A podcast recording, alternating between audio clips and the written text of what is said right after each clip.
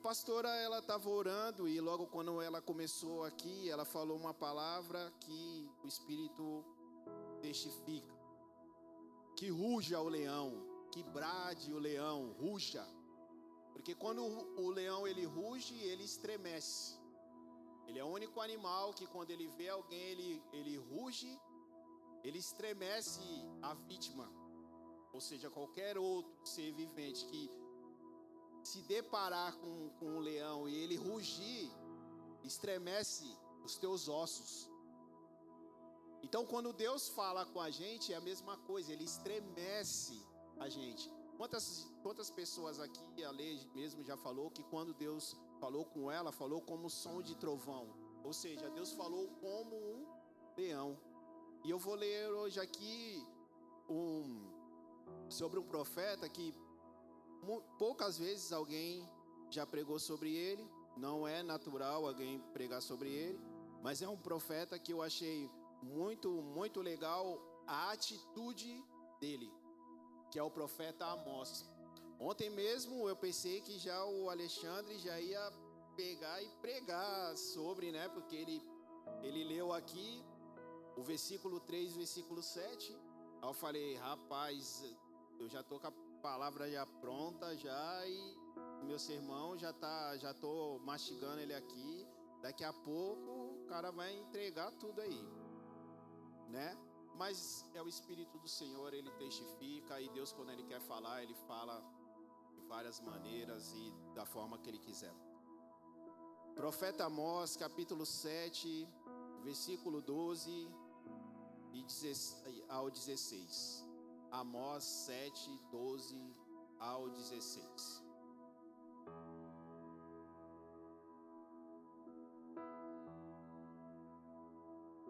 Vou ler então. Depois disse, depois Amazias disse a Amós: Vá embora, vidente, vá profetizar em Judá, vá ganhar lá o seu pão. Não profetize mais em Betel, porque este é o santuário do rei e o templo do reino.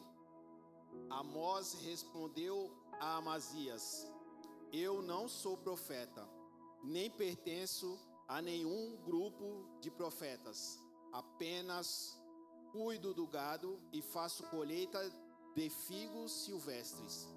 Mas o Senhor me tirou do serviço junto ao rebanho e me disse: Vá e profetize a Israel, o meu povo. Glória a Deus. A situação de Israel nesse momento, Israel, reino do norte, era reinado pelo rei Jeroboão e o sacerdote era Amazias. Era um reino onde a prosperidade, onde a abastança, Deus tinha feito uma promessa a Jeroboão, deu o reino a Jeroboão, mas Jeroboão ele ele ele como é que diz? Ele não adorou a Deus da maneira a qual Deus esperava. Ele não agiu da maneira ao qual Deus esperava. E quando as bênçãos começou a chegar na vida dele, quando tudo aquilo que ele pediu ao Senhor chegou, ele simplesmente ele montou na frente do reino dois tipos de bezerro que era para ser adorado, ao invés das pessoas elas adorarem ao Senhor no templo. E Amazias, que era o sacerdote, ele proibiu os profetas daquela época de profetizar. E então, o povo começou a se perder, o povo começou a se corromper. Porque na verdade, quando fala de sacerdócio, quando vem com essa pregação, alguém vai falar assim: está falando dos pastores, está falando líderes. Não. Quando a gente fala hoje sobre reis e sacerdotes, a gente quer falar sobre o quê? sobre a vida pessoal, a casa hoje de cada um, o governo aonde Deus te colocou. E a tua casa, o teu lar. O que me chama a atenção deste profeta é que ele fala que ah, é, era assim. Ah, o que me chama a atenção é que quando Amazias fala com ele, vai embora vidente, é que Amazias já se preocupou. Porque Amazias, ele falou: todos os profetas estão proibidos, eu sei onde é que é a escola dos profetas. Por que, que esse camarada ele está vindo aqui profetizar? Ele não é da escola da, dos profetas. Em outras palavras, ele não tem teologia, ele não é formado. Por que, que ele se levantou aqui para falar? Isso aí não passa de um vidente, ele não passa de um adivinho, ele nunca vi ele aqui. Mandou ele embora. E ele, com a sua humildade, falou assim: Não, eu não sou profeta mesmo. Mas eu escutei a voz do Senhor. Neste momento começa a pregação. Porque eu imagino Amazias se questionando a Deus e falando assim: Senhor, eu não faço parte da escola de profetas,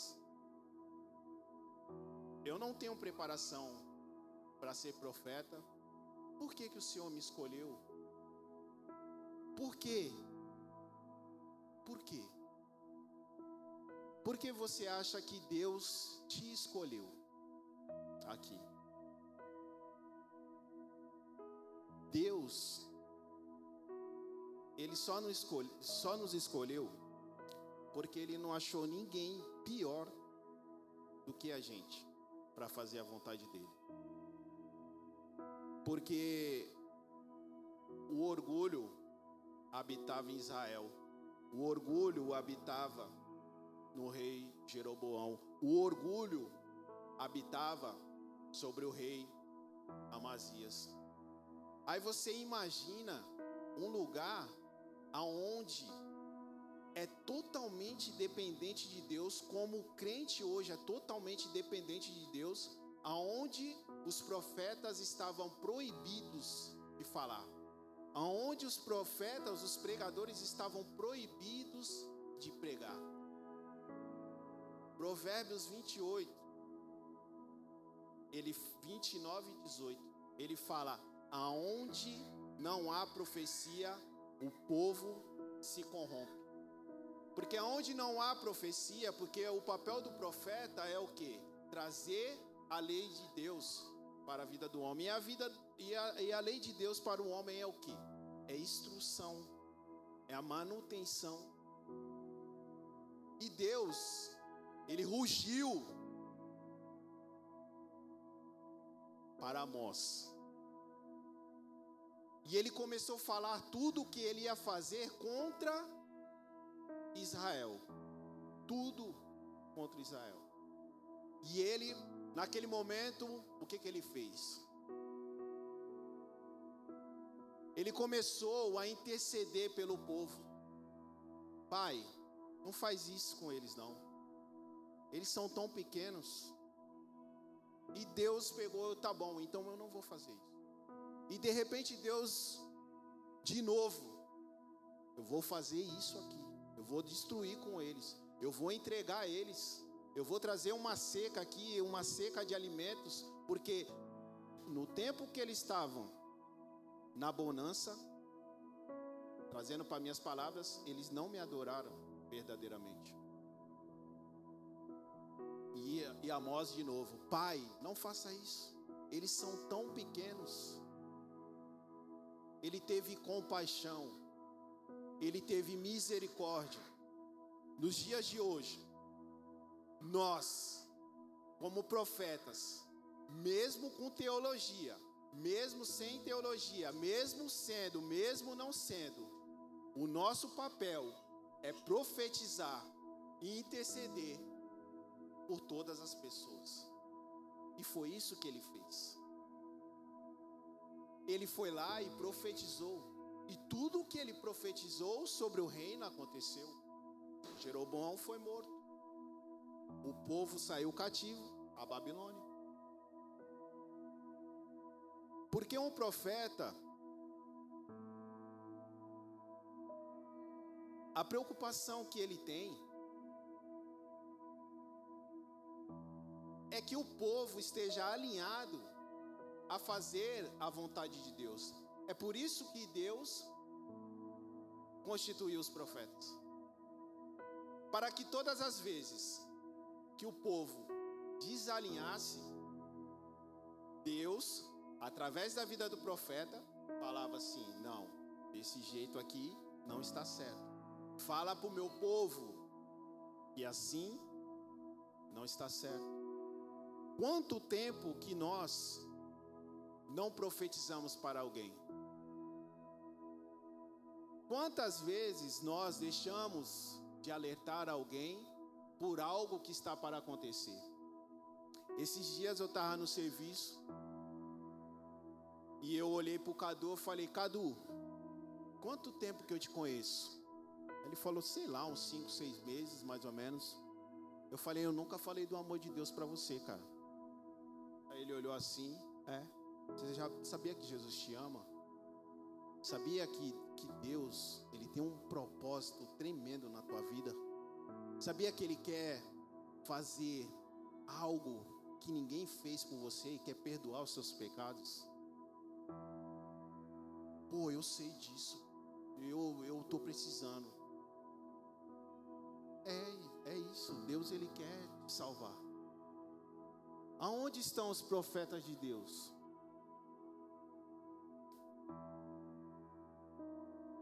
Dá glória a Deus pelo país que a gente vive.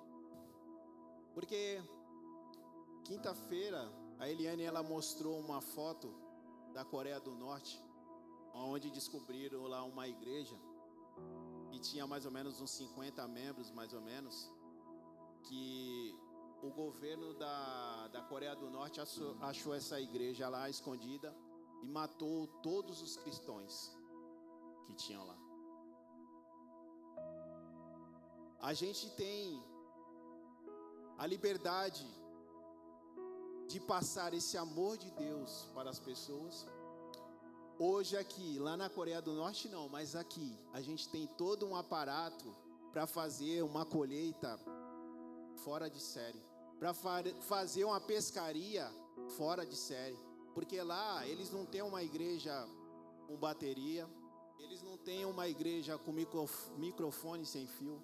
Lá eles não têm uma igreja com teclado. Lá eles não têm uma igreja com bancos aqui, com cadeiras desse jeito. Mas simplesmente Deus os chamou. Eles não têm teologia. Porque lá a Bíblia que eles têm, eles rasgam a Bíblia e comem, engolem.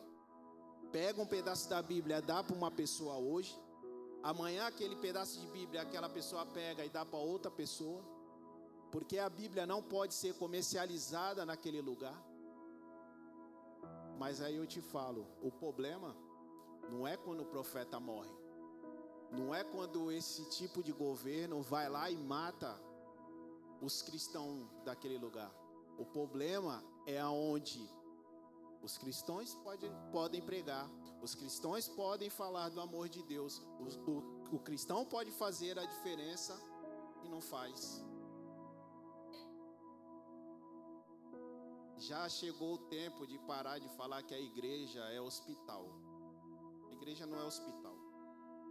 A igreja é embaixada. A igreja é embaixada. Se você for lá na embaixada hoje para pegar uma cidadania europeia, Vão perguntar para você o que? Você é filho de português? Você é filho de italiano? Você é filho de espanhol? Aí chega Jesus pregando dentro da igreja, aí falam assim: Ei Jesus, tua mãe e teus irmãos estão tá lá fora. Aí ele fala assim: Não, minha mãe e meus irmãos são aqueles que fazem a vontade do meu Pai. Aí, em outra pregação, fala assim: Ei, Jesus, como é que eu faço para ter a vida eterna? Aí Jesus fala assim: É necessário nascer de novo. O que que teu filho fez para ser teu filho? O que que teu filho fez para ser teu filho? Ele nasceu de você, tá ali a Ingrid Grado. O que que ele fez? Ele vai nascer de você. Vai ser seu filho. Ele não pediu para ser seu filho, ele vai nascer de você. E para a gente ser, chegar na, na embaixada de Deus, o que, que a gente vai ter que fazer? Vai ter que ser nascido de Deus. Como é que a gente vai para o céu? Se aqui é a embaixada do céu, como é que a gente vai fazer? Vai ter que ser nascido de Deus. O trabalho do profeta é trazer o homem mais perto de Deus, trazer o homem a fazer a vontade de Deus. Nos Salmos, Davi ele fala: Quem poderá chegar ao Monte Santo do Senhor? Quem poderá chegar na presença de Deus?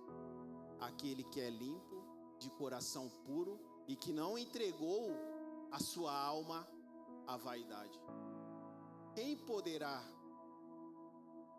É através da palavra, é através, do confronto. Não tem derramamento de unção. Eu não posso simplesmente levantar minhas mãos aqui e falar: Eu orei hoje, eu jejuei e vou trazer a unção sobre a vida de vocês. Não. É por isso que vem a pregação, é por isso que vem a profecia, é por isso que os profetas não podem morrer, é por isso que os profetas têm que pegar e chegar aqui em cima e falar mesmo o amor de Deus, os propósitos de Deus, tudo aquilo que Deus tem revelado para a sua igreja. Porque ninguém jamais vai pegar um copo desse aqui e vai tomar água, vai colocar água nele se ele estiver sujo. Mesmo assim é Deus, ele não vai derramar seu poder a sua água, porque Deus, como ela falou, tem rios de água viva transbordando. E você consegue segurar um rio? Alguém consegue aqui segurar um rio? É assim que a gente faz. Porque Deus quer transbordar sobre as nossas vidas, tem um rio de águas vivas para transbordar, para nos alegrar, para nos trazer a presença de Deus sobre nós, e nós estamos andando como se fôssemos um copo sujo. E Deus não habita assim. Por isso que Deus levanta os seus profetas. É por isso que Deus está clamando. Por isso que Deus está rugindo para aqueles que não são profetas, porque eu não sou profeta. Eu não sou profeta. Eu sou um promotor de vendas que vivia de uma maneira vergonhosa, que pecava atrás de pecado, mas de repente esse amor, ele veio sobre a minha vida e eu resolvi profetizar agora sobre a vida das pessoas que tem um Deus que pode transformar a vida delas também. Para isso que ele me chamou. Eu não sou profeta. Ali, você não é profeta. Pastora Maiara, você não é profeta. Pastora Marcela, Gabriel, você não é profeta. Vocês são alguém que Deus determinou. Porque a voz do leão rugiu dentro de vocês e vocês resolveram profetizar. Vocês resolveram falar do amor de Deus. Quão maravilhosos são os pés daqueles que anunciam a palavra de Deus. O leão está rugindo. Aonde estão os profetas de Deus? O leão está rugindo. O leão está rugindo. Cadê os profetas de Deus? Aonde estão aqueles que ainda têm misericórdia das almas? Aqueles que ainda que querem entrar na presença de Deus para pedir misericórdia por tudo o que está acontecendo no mundo neste momento. Aonde está você? Dentro do hospital? Dentro do hospital? João Batista, o povo ficou 400 anos sem ter um profeta. Depois disso, Deus ele levantou João Batista. E o povo perdido, os sacerdotes levavam a vantagem. Uma pombinha que era para ser vendido a um preço baixo, porque para você chegar diante de Deus naquele momento, você no mínimo é, era o preço mais barato que tinha, era uma pombinha. Naquela época ele estava vendendo a pombinha na porta do templo sete vezes a mais do que o valor. Os sacerdotes, os profetas, os, as pessoal, o pessoal que ficava lá na frente do templo. De repente, num culto de batismo, João Batista vieram os centuriões, vieram alguém fazer algumas perguntas para ele. Ele falou assim: raça de víboras, quem vai livrar vocês da ira de Deus? Deem frutos que mostre o arrependimento. Os frutos que traz o arrependimento, que faz com que a gente pregue para as pessoas. O fruto do arrependimento que faz a gente profetizar. O fruto do arrependimento é que faz a gente trazer o amor de Deus para a vida das pessoas. É com o fruto do arrependimento. Esses dias eu coloquei no meu coração e falei: Deus, eu quero fazer favores para as pessoas sem cobrar dinheiro. Não quero ficar cobrando das pessoas e eu preciso fazer favores. E de repente tocou um telefonema e eu estava lá no shopping. De repente eu tive que vir do nada. Oh, meu carro parou aqui de uma pessoa que nunca me ligou, jamais ia me ligar. E eu falei, pô, mas eu estou trabalhando aqui, eu estou fazendo um exame médico, depois eu vou ter que trabalhar. E de repente essa pessoa, ela falou, não, mas eu preciso muito, pô, porque meu carro não vai parar. E eu, tá bom. E geralmente eu não faço isso no meu horário de trabalho. E eu fui lá e ajudei ele rapidamente, aquela coisa. Eu falei, ah, ele, pô, Deus abençoe. Poxa, que legal. Pô, que, que da hora o que tu fez pá, não sei o que, se, se não fosse Deus, se não estava aqui, eu falei, ah, tô indo embora, tô indo embora. E de repente eu vi uma moça, que não sei se vocês conhecem, aquela moça que fica ali pedindo dinheiro, que ela entra quase dentro do teu carro. Ela fica ali na frente do mais atacado.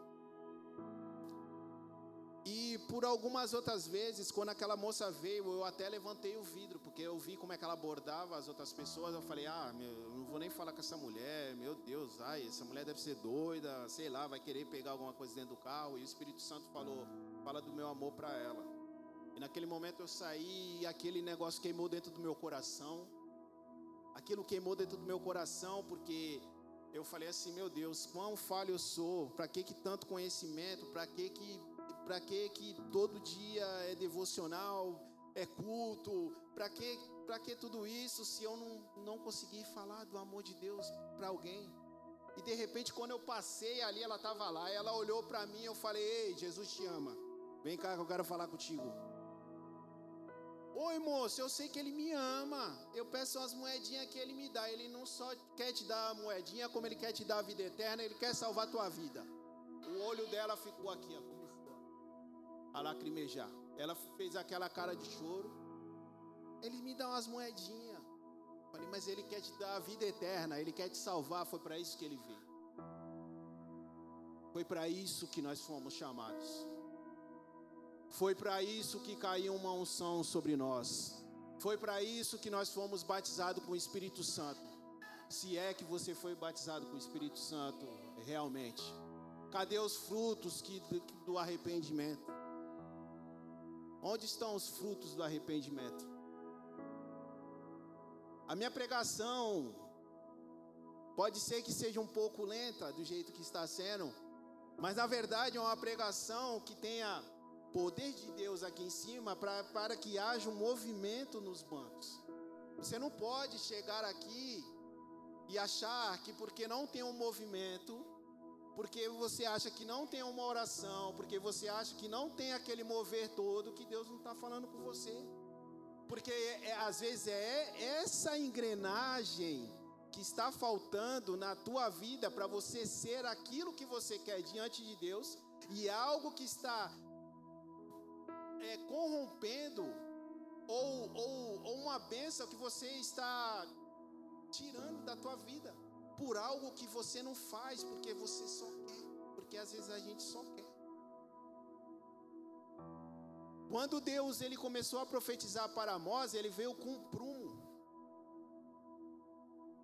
Alguém aqui sabe, alguém aqui que faz obra sabe como é que é uma parede fora do prumo.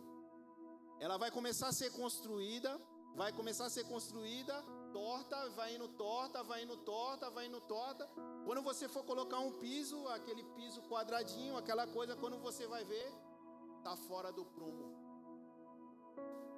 E a missão do profeta, a missão do pregador, a missão de, daqueles que vêm falar a palavra de Deus, é quando você estiver fazendo uma obra, porque Deus está fazendo, aquele que começou uma boa obra na tua vida, ele é fiel para cumprir, é porque ele não quer que você entorte, ele quer que essa, a obra que ele começou na sua vida, ela seja perfeita. Eu vou pegar um exemplo aqui. A Alice e o Ícaro estavam em casa e de repente eles falaram: Eu vou fazer uma escada. Eu falei assim: Se vocês vão fazer uma escada, vocês deixam um arranque para essa escada, porque depois vocês vão conseguir puxar uma coluna para poder fazer essa laje em cima, lá em cima da área. Pois o pedreiro ele fez a, a, aquela coluna, emendou assim para baixo não deixou o arranque. Quantas obras, quantas pessoas que começaram seus ministérios, que chegaram aqui dentro e estão construindo as suas vidas com Deus de uma maneira errada e estão continuando, e estão continuando. E tem palavra? Não, não escuta. E tem poder de Deus?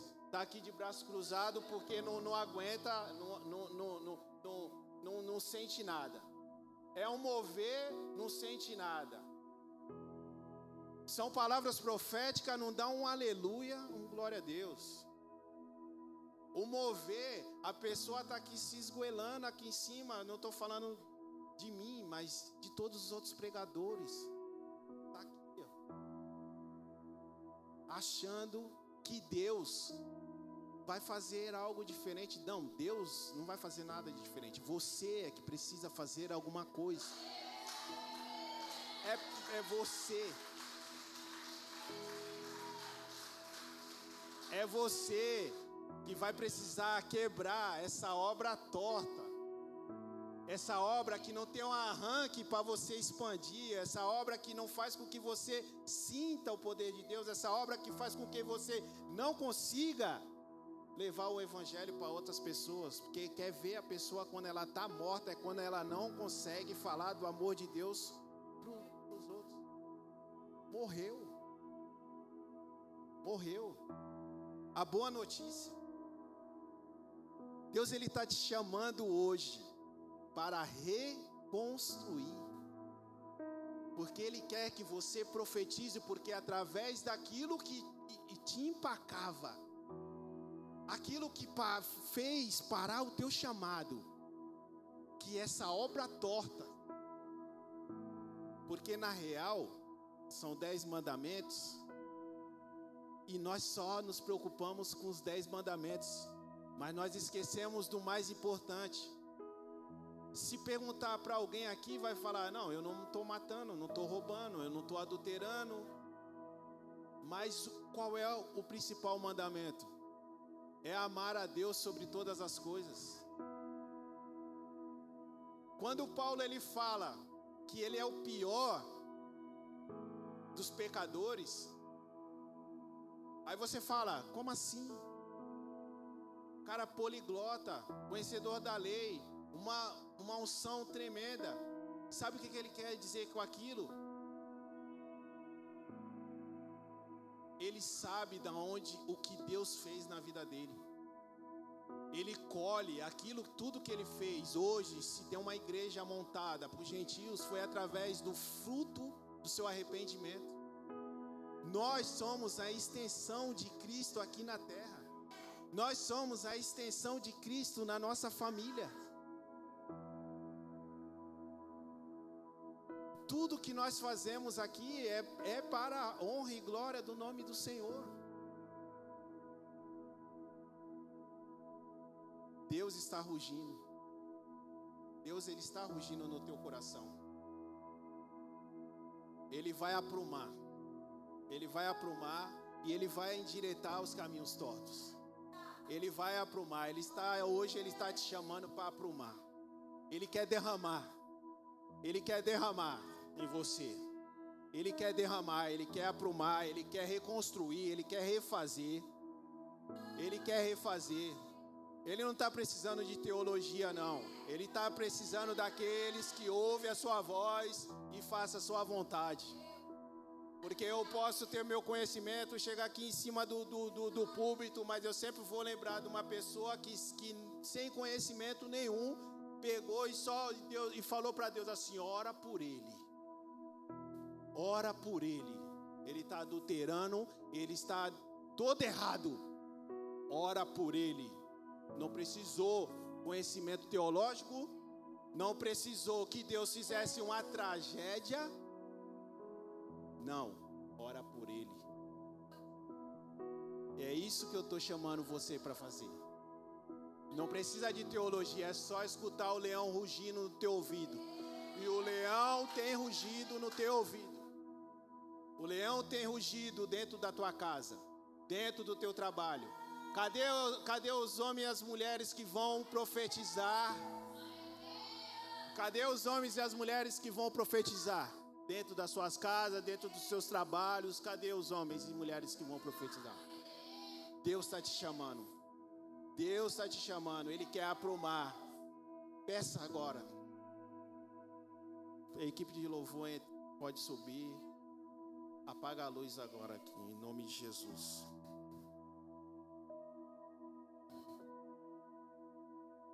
Glória a Deus.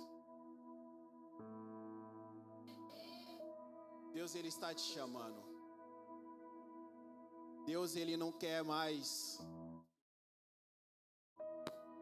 continue nessa situação. Passaram-se os anos, passaram-se os dias. Ele quer você com uma expansão do reino de Deus aqui. Deus ele está nos chamando para o arrependimento. A palavra de Deus tudo é sobre o arrependimento. Se você hoje ouviu a voz do Senhor, não endureçais o coração como provocação. Não provoque a Deus, mas peça misericórdia. Peça misericórdia. Nós somos barro. E a única coisa que nos diferencia das outras pessoas é que nós levamos dentro de nós um tesouro precioso. E esse tesouro precioso, ele quer estar dentro da tua vida. Ele quer ver você alegre. Ele quer você saltitando, ele quer ver você cheio do Espírito Santo. Ele quer que as bênçãos comecem a chegar. Ontem você ouviu a pregação sobre bênçãos. Deus ele quer aprumar. Deus ele quer que você seja levantado como profeta. Deus ele quer fazer algo sobrenatural. Ouça a palavra de Deus. Ela está cortando aqui dentro, gente. Ela está cortando aqui dentro. Faça um mover sobrenatural, Pai, neste momento, Pai.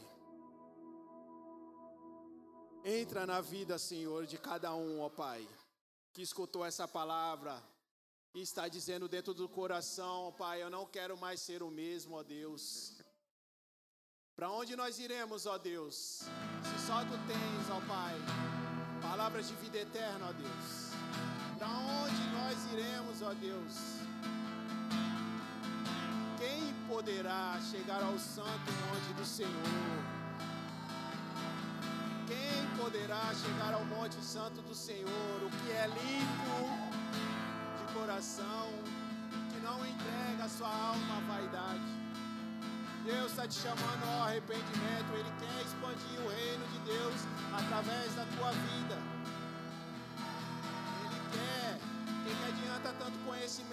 Que, que adianta tanta coisa? Mas não ouve mais a voz do Espírito Santo. Ouça a voz do Espírito Santo. Ouça. Ouça a voz do Espírito Santo aí queimar dentro do teu coração. Fala, meu Deus, depois de hoje nunca mais eu serei o mesmo. Eu não aguento mais ficar sem a tua presença dentro de mim. Eu não aguento mais, Senhor, ficar sem pregar a tua palavra. Pai, apruma a minha vida. Eu quero profetizar, Senhor, porque um dia profetizaram na minha vida. E é por isso que eu estou aqui dentro, ó Deus. Ó Pai. Pai, lembra daquele emprego, Pai. Eu vou profetizar agora, Senhor.